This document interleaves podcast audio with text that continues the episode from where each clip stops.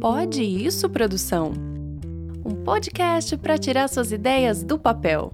Apresentado por Dani de Donato.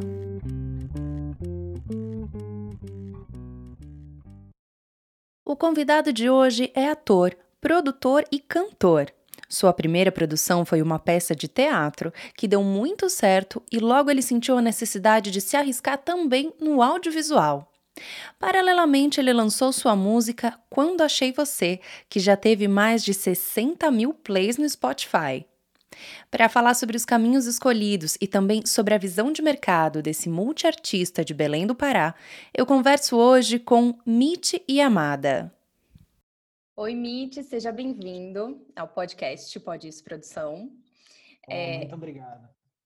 Que bom, fiquei feliz que você aceitou o nosso convite e queria começar.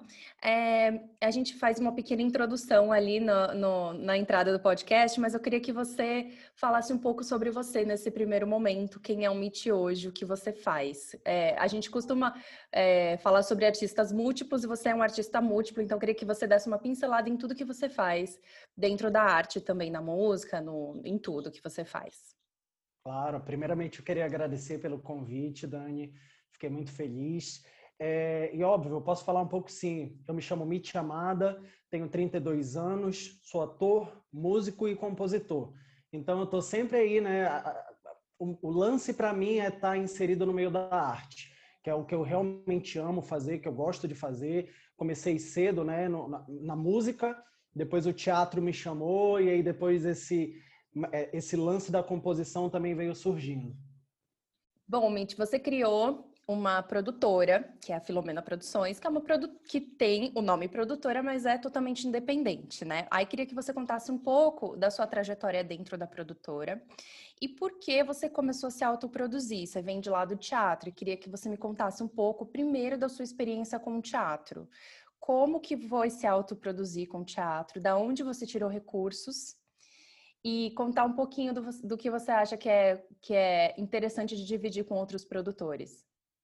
Claro, é, na verdade a, a Filomena Produções é, é, minha e da minha namorada, que também é atriz, mas na verdade tudo se iniciou, né? O, o, teatro na minha vida ele começou meio tarde, bora botar assim. Na música eu comecei mais cedo e o teatro só veio quando eu tinha mais ou menos uns 25 para 26 anos. E aí comecei a trabalhar, eu sou de Belém do Pará, lá eu fiz os meus primeiros espetáculos, até que eu conheci um diretor que me chamou para fazer um espetáculo em São Paulo me mudei para São Paulo assim na cara e na coragem. É, foi assim uma coisa, ele me chamou num mês, no outro mês eu já estava lá em São Paulo, e aí comecei a fazer diversos espetáculos, mas sempre só na posição de ator. Ficava esperando aparecer uma oportunidade, alguém me chamar, alguém me, me enviar um texto, é, para eu ter essa oportunidade de mostrar meu trabalho. Graças a Deus eu fui conseguindo emendar sempre um trabalho no outro, um trabalho no outro, mas eu sempre tinha essa vontade de, de produzir algo meu, de não ter que depender de ninguém. Eu acho que o, o grande start para mim de querer produzir dentro do teatro era, era querer não depender de ninguém, sabe? Ter, parar de, de ter que ficar esperando surgir um trabalho, uma oportunidade.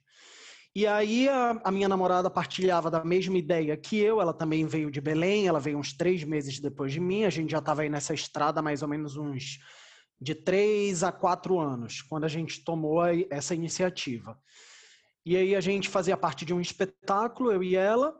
É, conhecemos um outro ator que também estava nessa, nessa mesma época que a gente, mais ou menos com essa mesma ideia de se autoproduzir, que é o Jean Visconti. E aí eu e a Moni decidimos criar a Filomena Produções e chamamos o Jean para nessa primeira produção é, também entrar com a gente. E aí foi quando a gente foi atrás do, do texto de um autor chamado Mário Viana, que ele tem um texto chamado Vamos, que é um texto maravilhoso, é um texto premiado, que a gente putz, ficou muito feliz de, de, de conseguir, né? É, o texto, a gente conseguiu trazer a Areta Oliveira para fazer o espetáculo também com a gente, que é uma atriz maravilhosa, isso tudo assim, na cara e na coragem. No primeiro trabalho a gente já foi, conseguimos o, o texto, da feito que a gente conseguiu o texto, fomos atrás da Areta, sem conhecer ela. A gente conheceu uma produtora que conhecia ela, que nos passou o contato. E aí a gente chegou, apresentou o projeto, ela super curtiu, foi um amor com a gente. E dali a gente começou a ir atrás de tudo. Fomos atrás de patrocínio e de apoios. Conseguimos verba e conseguimos também é, é, apoio. Por exemplo, todo o nosso cenário foi uma loja que a gente conseguiu, que ela disponibilizou todo o cenário para a gente sem a gente gastar um centavo. Então, assim, para a gente foi é, maravilhoso conseguir fazer tudo que a gente fez, sabe? Foi, eu acho que mostrou pra gente de que quando você realmente quer, que você está em busca de alguma coisa que você quer se produzir, você consegue fazer. Então esse foi o nosso pontapé inicial e daí foi só não vou dizer que foi só alegria, porque a gente sabe dos, dos percalços que a gente vai passando, né? Mas foi, eu acho que foi uma foi, foi um caminho muito feliz, né? E esse, esse patrocínio que você diz, vocês conseguiram alguma coisa através de lei? Vocês conseguiram realmente grana ou não? Como que foi esse processo? Não conseguimos lei, até porque a gente tinha um tempo muito curto. É, foi, foi meio que numa loucura. Assim, a gente decidiu e, e decidimos que a gente precisava meio que fazer agora. A gente não queria esperar sabe? Então, os patrocínios que a gente conseguiu foram patrocínios pequenos de várias empresas, né, que foram nos dando uma, uma pequena verba. A gente pediu verbas mesmo bem menores, que era, era mais pensando na questão de, de se a gente conseguisse custear pelo menos o, o, o custo, né, que se a gente não, não pagasse pelo menos o custo da produção, para a gente já seria viável. Então, essa foi a nossa ideia. E aí a gente teve, né? É, é, essa grana aí que entrou de patrocínio para a gente pagar todo esse custo. Como que foi a relação de vocês com o Mário? Vocês, o Mário Viana, o autor. É, eu estou perguntando porque ele é uma pessoa bem importante na minha carreira também. Eu já fiz, tive, ele foi responsável por várias, vários trabalhos em que eu estive, inclusive indicações e tudo.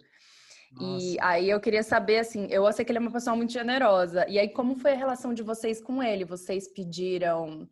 É, ele, ele fez um acordo com vocês, ou vocês tiveram que dar uma grana para ter os direitos do texto? Como que foi isso? Porque a gente sabe que tem várias formas, né, da gente negociar os direitos Sim. de um texto. No caso específico de vocês, se você não quiser falar, fique à vontade, tá? Foi, foi como o acordo de vocês? Não, imagina, eu não tenho problema nenhum de falar, até porque eu acho que é super importante tu, tu dar esse espaço para a gente falar, como você disse, né? É, é, são várias outras pessoas que estão querendo se inserir nesse meio e eu acho importante a gente compartilhar essas, essas informações que a gente tem. É, a nossa relação com o Mário foi excelente, porém foi de uma forma muito mais profissional. É, a gente não conhecia o Mário, então a gente foi atrás do escritório que, que, que representa ele, né, os direitos autorais dos, dos espetáculos dele. É, nós tivemos basicamente foi tudo intermediado.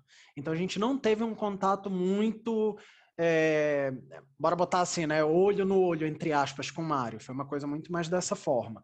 Mas o pouco contato que a gente teve com ele, ele foi super generoso, ele foi um cara que, que, que abraçou super a gente estar tá fazendo esse espetáculo dele, ele curtiu muito a ideia de ser é, atores novos que estavam fazendo o espetáculo dele, né? Uma galera bem mais nova, inclusive da última montagem que tinha sido feita do Vamos, que era uma galera bem mais madura do que a gente, né? É, e a forma que a gente conseguiu, a gente é, pagava porcentagem para ele. Então, ele tinha uma porcentagem da bilheteria com um mínimo. Então, assim, tinha o mínimo dele que se a bilheteria desse abaixo do que aquilo, a gente teria que pagar aquele mínimo para ele. É, mas mesmo assim, foi o mínimo que ele, que ele cobrou da gente, assim, que eu achei super honesto, sabe? Então, era um valor que a gente podia se comprometer até mesmo caso a gente tivesse é, dificuldades de público. A gente também conseguiu, além dos, dos, patrocínios, né, como eu citei anteriormente, a gente conseguiu também uma outra fonte super importante que eu acho para o teatro, que é o Eu Faço Cultura. É, a gente conseguiu aprovar é, o nosso espetáculo. Para quem não conhece o Eu Faço Cultura, é uma plataforma que o seu espetáculo sendo aprovado lá dentro, eles compram uma porcentagem dos seus ingressos por um valor é, menor do que a inteira, porém maior do que a meia. E, e depois você só tem que ter o trabalho, entre aspas, né, de ir atrás das ONGs que estão cadastradas no Eu Faço Cultura. E esses ingressos são distribuídos para ONGs. Então, assim, no nosso caso, Eu Faço Cultura comprou 120 ingressos da nossa temporada inteira. E a gente tinha, durante a nossa temporada inteira, 120 ingressos para pessoas de ONGs irem assistir o nosso espetáculo, que também é, é outra coisa assim maravilhosa. É legal que você diversifica muito o público, né? Porque você acaba recebendo muito. gente que às vezes nunca assistiu teatro, né? Você tem um trabalho de formação de público também, além do benefício da própria produção, né? E foi a primeira Exato. coisa que você produziu na vida, assim? Você nunca tinha produzido outra coisa?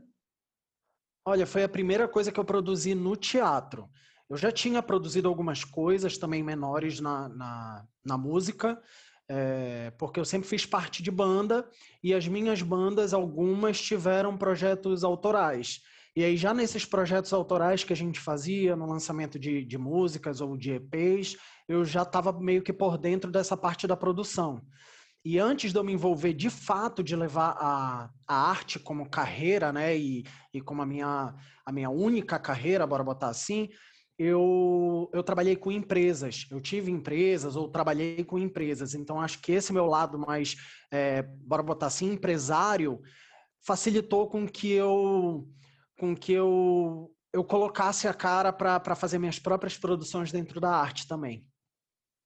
Você, você, você fez milagre para uma primeira produção. Vocês já foram nos lugares certos, fizeram um acordo super bom com o autor, encontraram formas muito boas de fazer sem o patrocínio, sem se fechar na Rouanet, patrocínios maiores que são necessários, são bons, mas às vezes atrasa um pouco, né, a produção. É, é, um trabalho a longo prazo, que às vezes a gente não tem esse tempo todo. E se você tivesse colocado em lei, você não teria feito, né? Porque você teria esperado, teria vindo esse período nosso sem teatro, Exato. você não teria feito.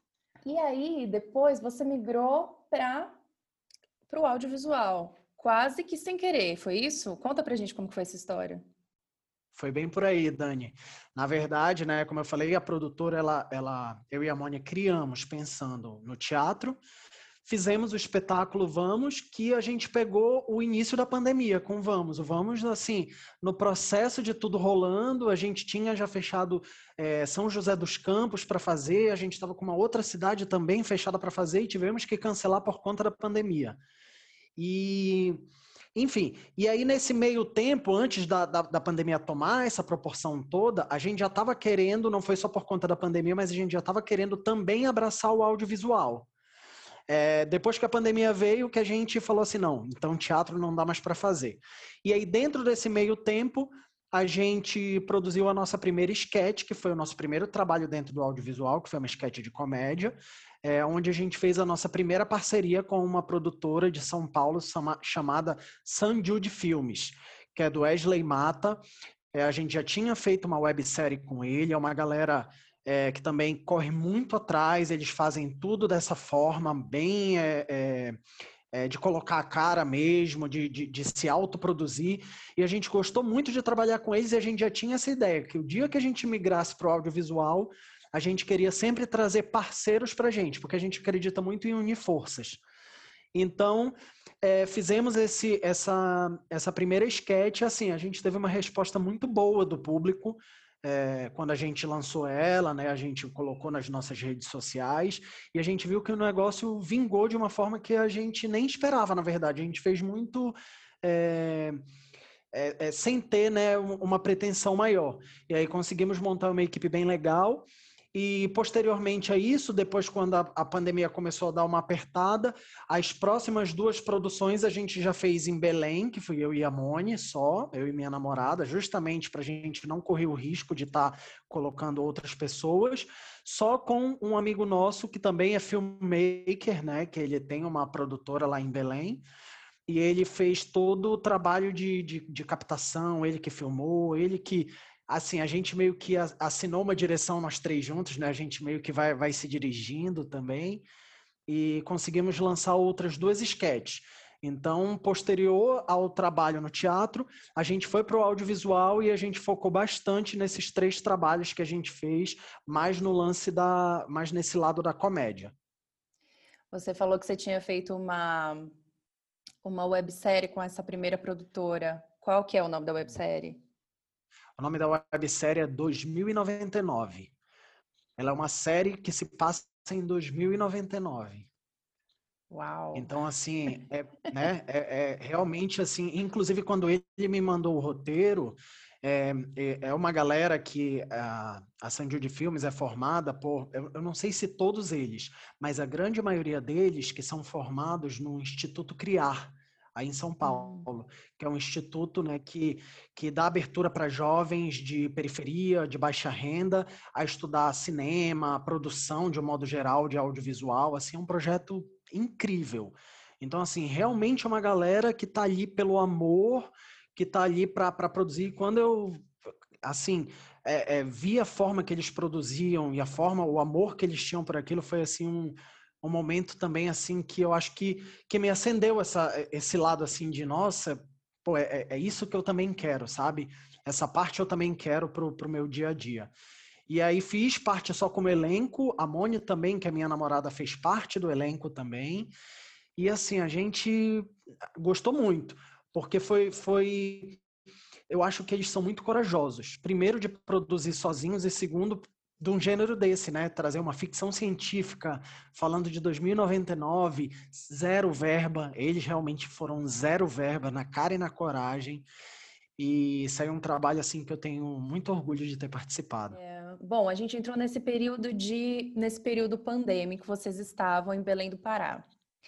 A gente eu nunca conversei com ninguém fora do eixo Rio-São Paulo, aqui nesse podcast. Você é a primeira pessoa, então queria muito que você contasse a sua experiência de, do que você acha que dá para fazer é, se você ficar na sua cidade natal ou é, se e como você é recebido quando você chega em Rio-São Paulo.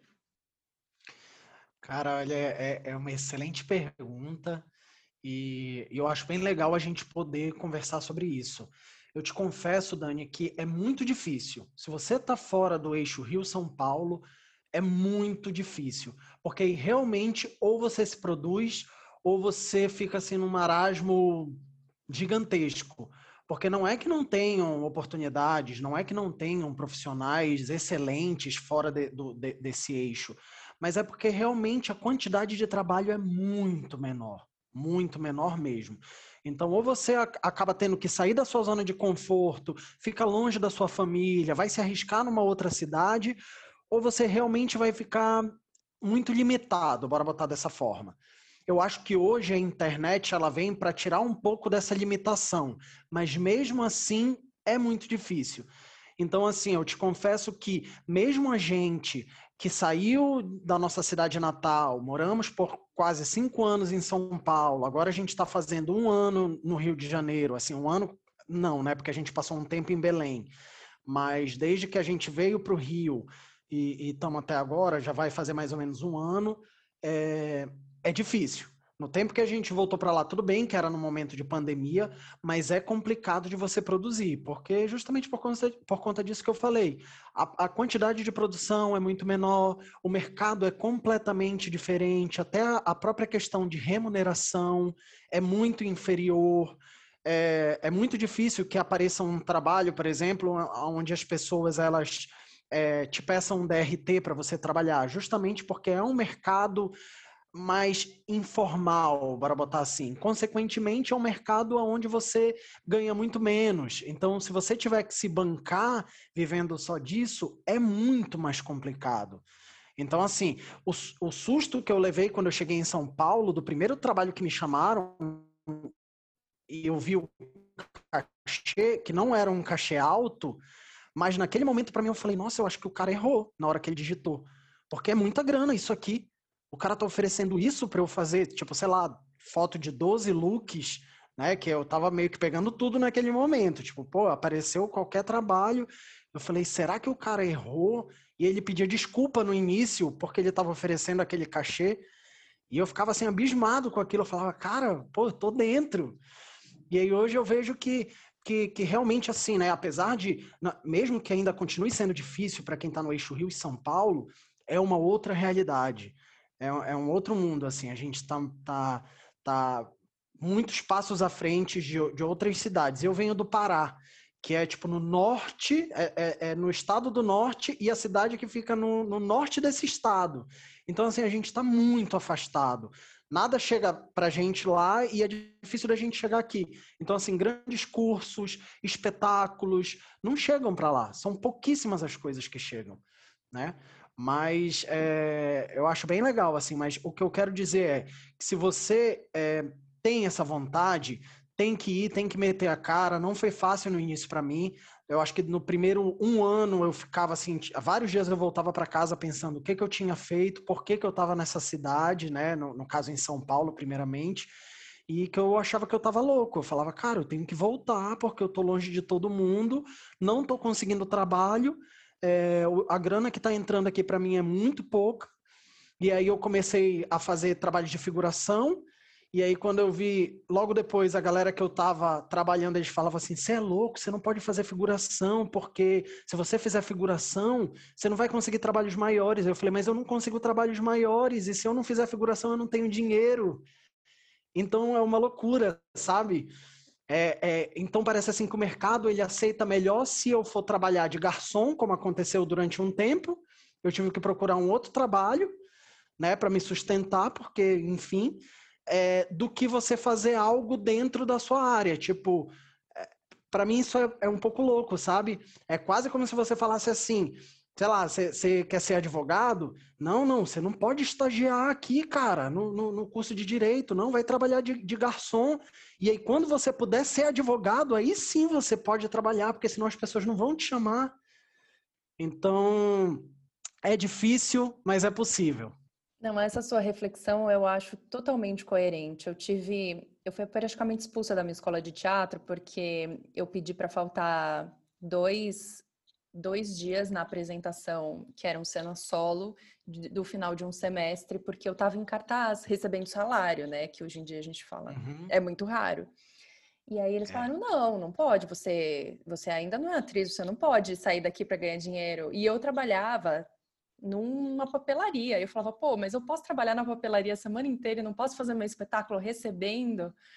É praticamente isso que você falou. Realmente, o mercado, se você fala que foi figurante, o mercado fala, hum, então ele vai ser figurante. Que é totalmente errado, né? Porque como figurante você também está vendo como que funciona, enfim, você está aprendendo, né, de alguma forma. Eu acho que essa, essa, essa reflexão vem muito do, da não não é que não é levado a sério, não é muito profissional, né, o nosso meio. Você não, não é exigido algumas coisas como não só o DRT, né, mas você pode ter qualquer tipo de formação e, enfim, às vezes nem ter ser formado e trabalhar. Eu acho que isso é uma coisa bem negativa da nossa, da nossa enquanto atores, né, da nossa profissão. Então, Mitch, você estava lá em Belém e acabou voltando para o Rio porque apareceu, surgiram oportunidades aqui para você, que o mercado voltou a se reaquecer, e aí me conta o que você está fazendo agora. Então, isso, eu estava lá em Belém, é, a nossa ideia era voltar para Belém, ficar lá até que, que tudo melhorasse. A gente estava em São Paulo, preso dentro de casa, sem conseguir trabalhar, e pelo menos em Belém a gente é, estaria com a nossa família.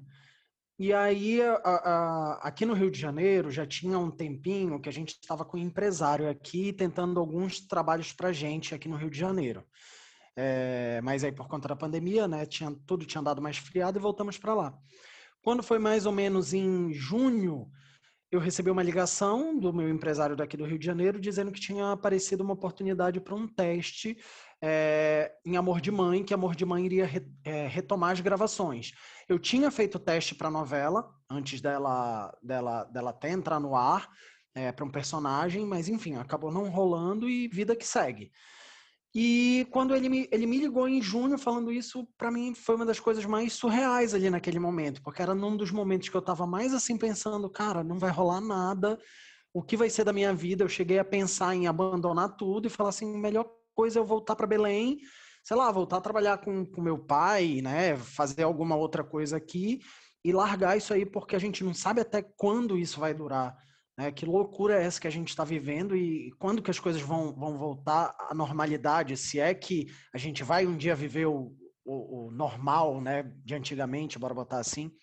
Então, eu, aquilo ficava batendo muito na minha cabeça. Quando eu recebi essa ligação, assim, para mim foi um negócio surreal. É, e aí passou um tempo, a minha namorada também recebeu essa ligação do empresário, porque nós somos agenciados pela, pelo mesmo cara, e ela também teve essa oportunidade. Aí a gente veio para cá, para o Rio de Janeiro. Em agosto, é, a gente, é, Amor de Mãe voltou às gravações. Só que era numa, numa situação completamente diferente. Como é que a novela voltou a gravar? Ela foi a primeira produção na, na, no meio da pandemia da Globo. E ela voltou a trabalhar da seguinte forma: a Globo contratou 40 atores para ficarem à disposição para gravar, caso um exemplo assim, a gente precisa de uma de uma participação. A gente toda semana nós éramos testados é, é, é, contra o Covid, a gente tinha que ficar é, em confinamento. Confinamento não, né? Mas assim, não podia sair, é, era cada um na sua casa, no seu apartamento, mas o ideal era não sair, não estar tá em aglomeração. Eles, eles é, cumpriam todos os protocolos, como eles estão cumprindo até agora. É, a gente tinha motorista que levava a gente, justamente para a gente não ter, quem não tinha carro, não ter que pegar um transporte público. E fomos divididos em equipe. Metade era de cenas dentro do estúdio da novela e metade era dentro da cidade cenográfica. Eu fiquei dentro da cidade cenográfica. Então, assim, era muito louco. Tinha dia assim que a gente ia para lá, mesmo não fazendo quase nada, mas para mim foi um aprendizado, porque a gente ficava à disposição se precisasse de alguma cena. E, e a gente podia ir para a cidade cenográfica porque era aberto, e para mim foi uma escola assim incrível. É, é, meio parecido com o que tu falou, poxa, a gente, de repente um ator ele não pode ir fazer uma figuração numa novela porque isso vai pegar mal para ele, mas cara, que escola é você poder ver grandes atores, grandes diretores, é, tá ali em cena e, e você poder estar tá observando? Eu aprendi muito, assim, eu fiquei quase três meses lá dentro, indo praticamente todo dia e tendo o privilégio de observar essa galera contracenando, os diretores, uma equipe, vendo uma cidade cenográfica, como é, é, é, é, eles trabalham, como a produção trabalha, qual é todo o critério que eles, eles usam. Então, assim, para mim foi sensacional. No final das contas, eu tive a oportunidade de fazer umas duas pequenas participações dentro da novela. E foi incrível, assim, né? Mesmo que a novela tenha é, comprado a ideia da pandemia, então, assim, a gente usava máscara lá dentro.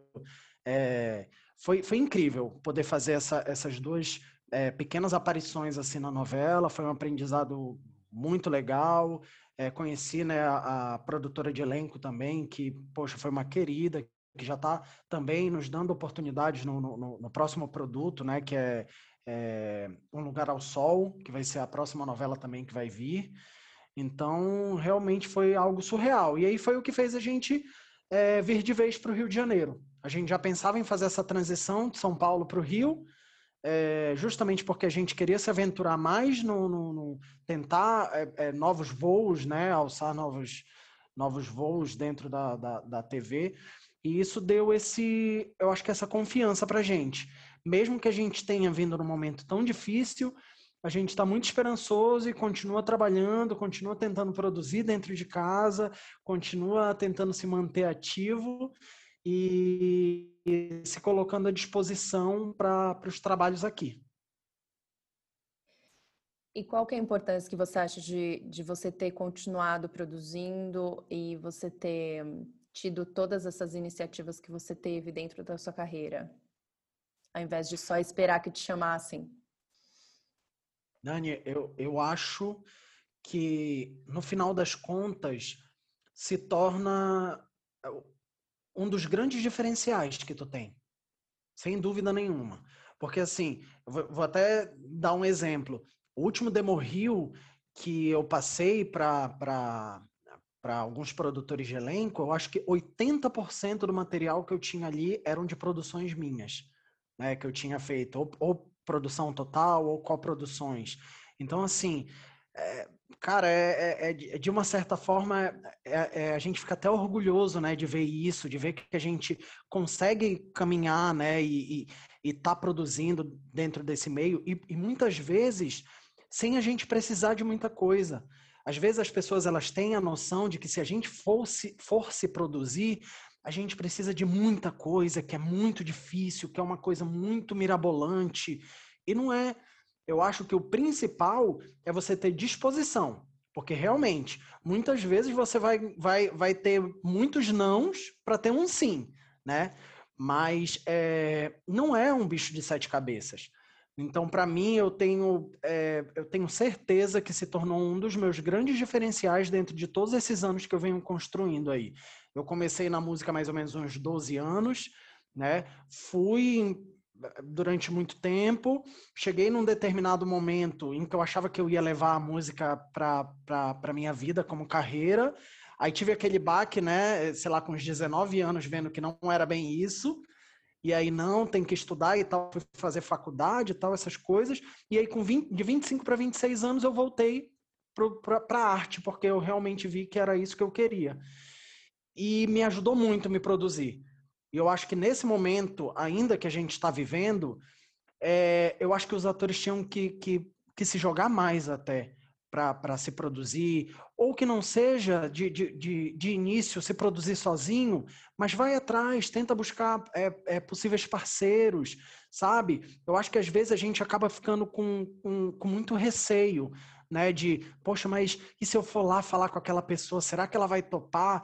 Por exemplo, no, no sei lá, num dia antes que a gente ia apresentar o projeto para a Areta, que fez o, o espetáculo com a gente, o Vamos, um dia antes a gente ainda tava tipo, putz, será que a gente fala, não fala? Mas, poxa, Areta é uma atriz aí de tantos anos que tem uma história gigantesca, né? Que passou, pô, não sei quantos anos aí fazendo uma novela que foi Chiquititas, né? Que foi uma, uma das grandes novelas aí que a gente teve durante muito tempo. Para quem é da minha idade, pô, acompanhou pra caramba essa, essa novela. E aí a gente fica naquela, mas, putz, no final das contas a gente falou, não, vamos apresentar, porque o não a gente já tem. Se ela falar não, beleza. E se ela falar sim, é, vai ser só alegria, porque a gente vai, vai trazer quem a gente queria para esse projeto. Inclusive, é, até para trazer para esse lado, a gente está com um novo projeto, né, que a gente vai voltar a produzir agora em agosto. A nossa ideia foi esperar, a gente estava segurando ao máximo, porque agora em agosto todas as pessoas que estão envolvidas nesse projeto já vão estar vacinadas com pelo menos a primeira dose.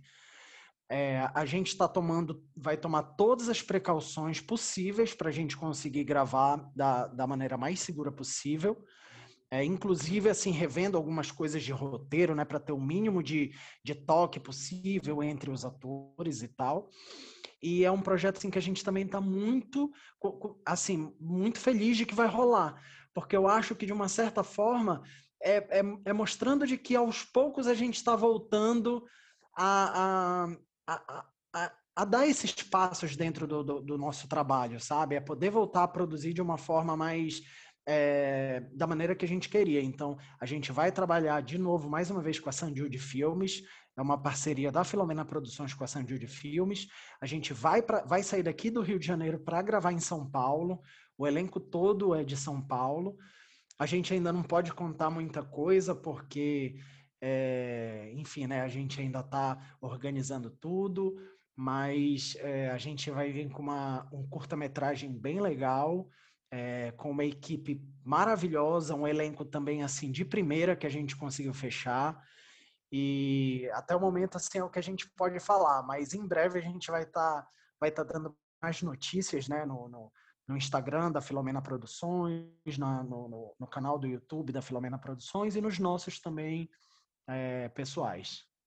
Uh, eu ia te perguntar que você também tem uma outra faceta, assim como todos os artistas múltiplos que temos aqui, que você canta. E aí, é, eu queria saber como que você faz essas produções de música, se você consegue fazer sozinho, na sua casa, de quem você precisa.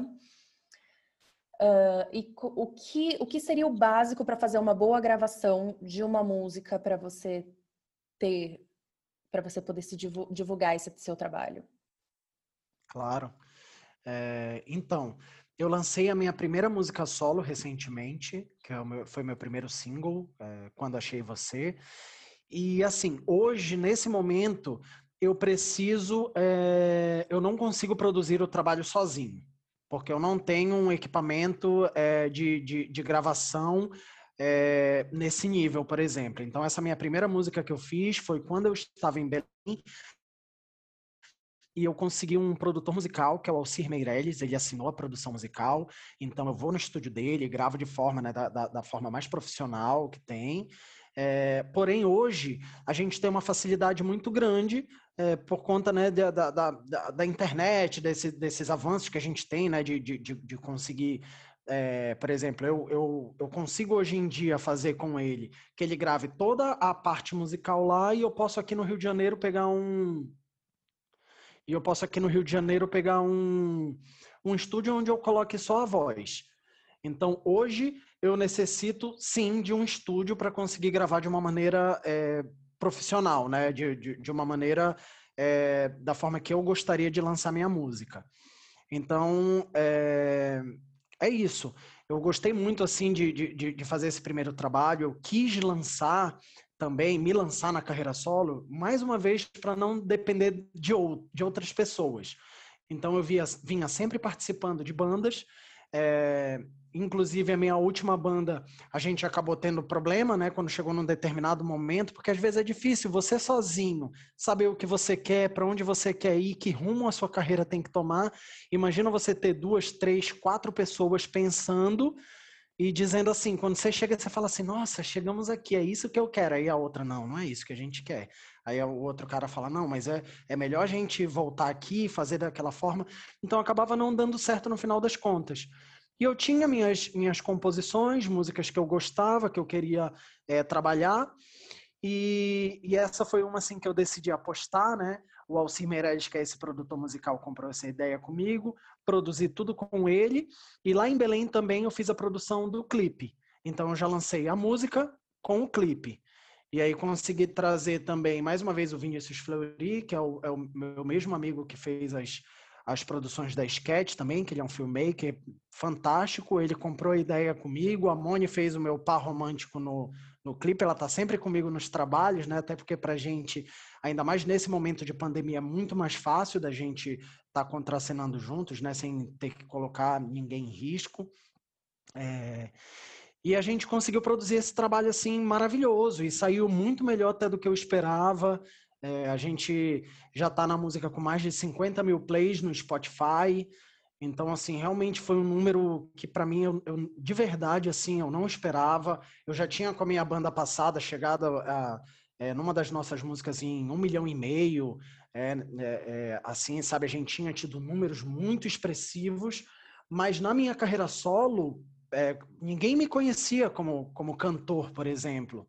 Então eu coloquei na minha cabeça, eu falei, cara, eu quero cantar e eu nunca tinha cantado solo. Eu sempre era o backing vocal das minhas bandas. Eu falei, mas eu não quero mais depender de ninguém. Aí eu fui atrás de um professor de canto. Eu comecei a estudar, estudar direto, tudo online, via chamada de, de WhatsApp, né, pra gente não ter que fazer presencial.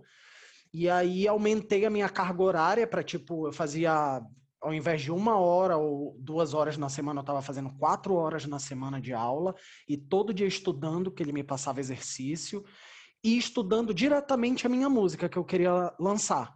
Então, que, que também me ajudou muito. E aí eu cheguei no momento em que eu falei, cara, eu tô pronto, é isso que eu quero fazer. O meu professor de canto me deu o aval, ele falou, cara, eu também acho que você tá pronto. Vai lá, mete a cara e vamos ver no que dá. E aí eu fui e lancei o clipe. Qual é o nome da música? Quando Achei Você. Mitch, muito, muito obrigada pelo nosso papo. Quem quiser acompanhar e saber o que, que novidade é essa que vem, eu vou colocar o arroba aqui na descrição do, desse episódio do podcast. Agradeço muito a você pela sua disponibilidade, por ter dividido com a gente toda a sua experiência. Desejo sucesso, que a gente se encontre por aí também. Oh, imagina, Dani, eu que te agradeço. É, você me recebeu de braços abertos, eu fiquei super feliz com o convite. É, não pensei duas vezes em aceitar. E muito obrigado mesmo. Estou aqui à disposição, o que você precisar. E eu espero que a gente se encontre. Quem sabe a gente trabalha juntos também. Olha aí, vou mandar meu currículo. Obrigada, um beijo, até mais. Beijão, até mais.